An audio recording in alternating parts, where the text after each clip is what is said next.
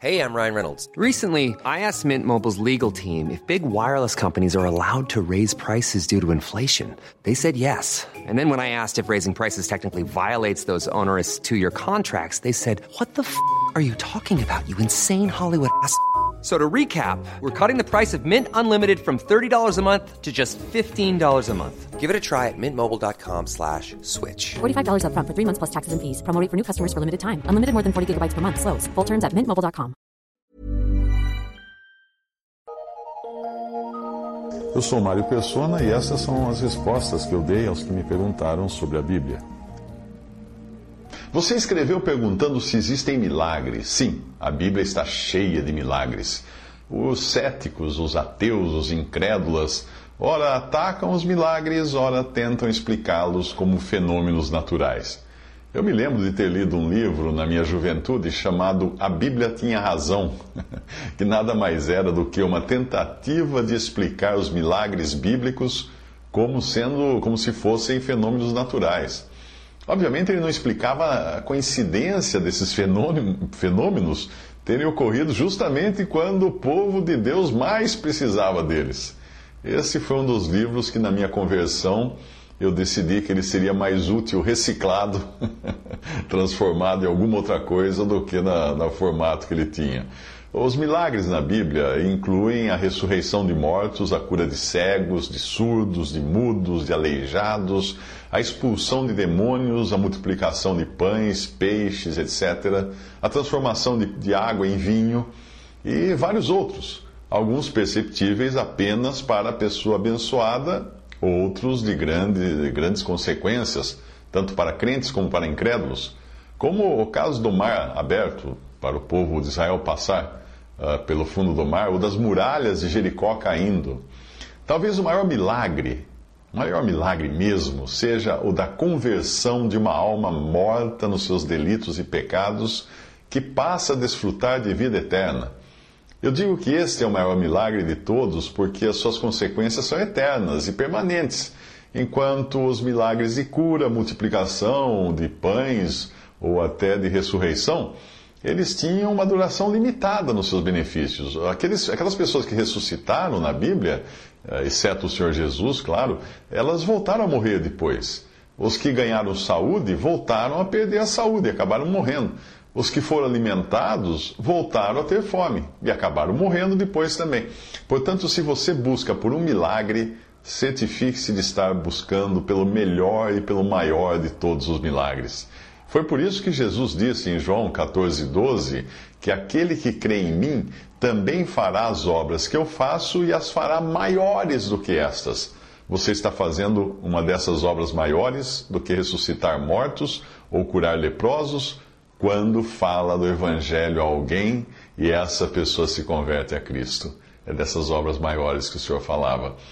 A dúvida de muitos é se os milagres ainda acontecem hoje. Eu creio que sim, mas não com a intensidade e nem com o propósito daquilo que nós encontramos na Bíblia.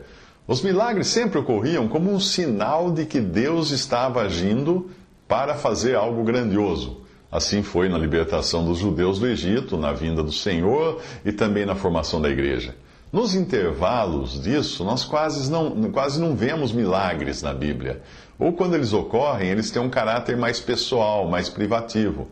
Mas uma coisa é certa: Deus fazia os milagres tendo em vista o povo judeu na sua incredulidade.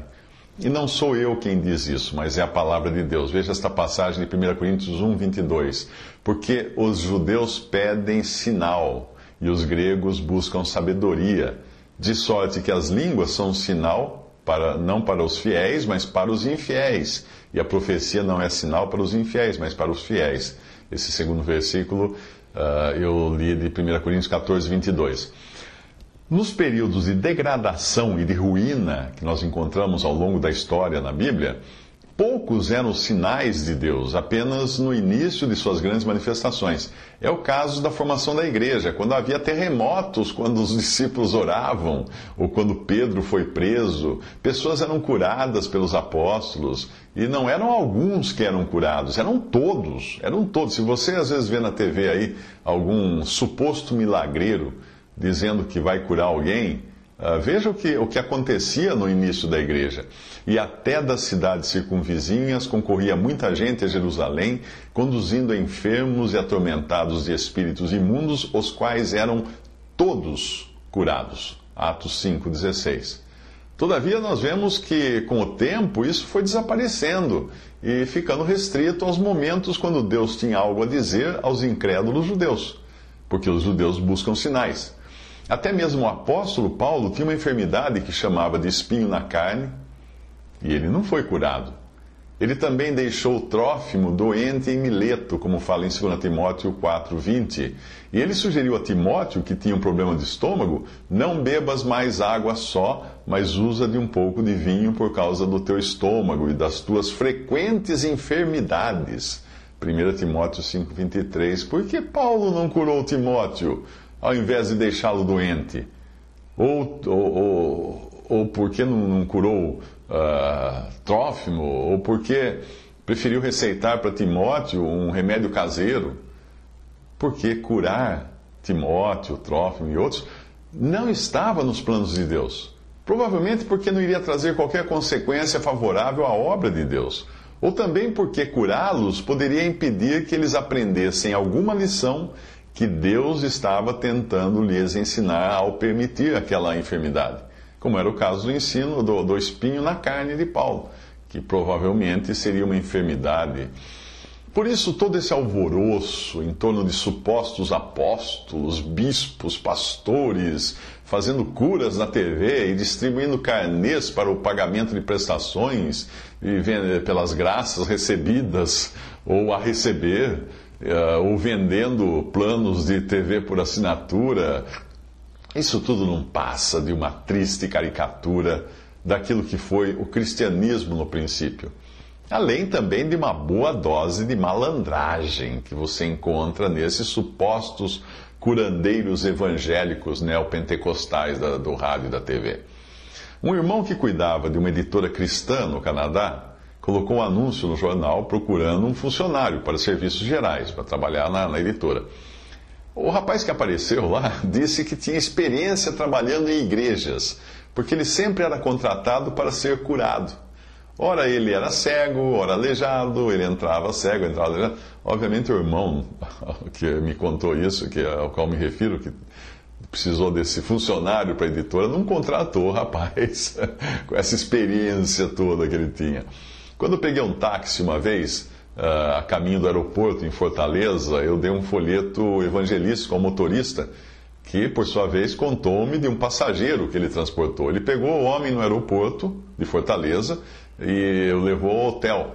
E quando chegou no hotel, o passageiro combinou para o motorista passar a noite no hotel, ia precisar do, do táxi.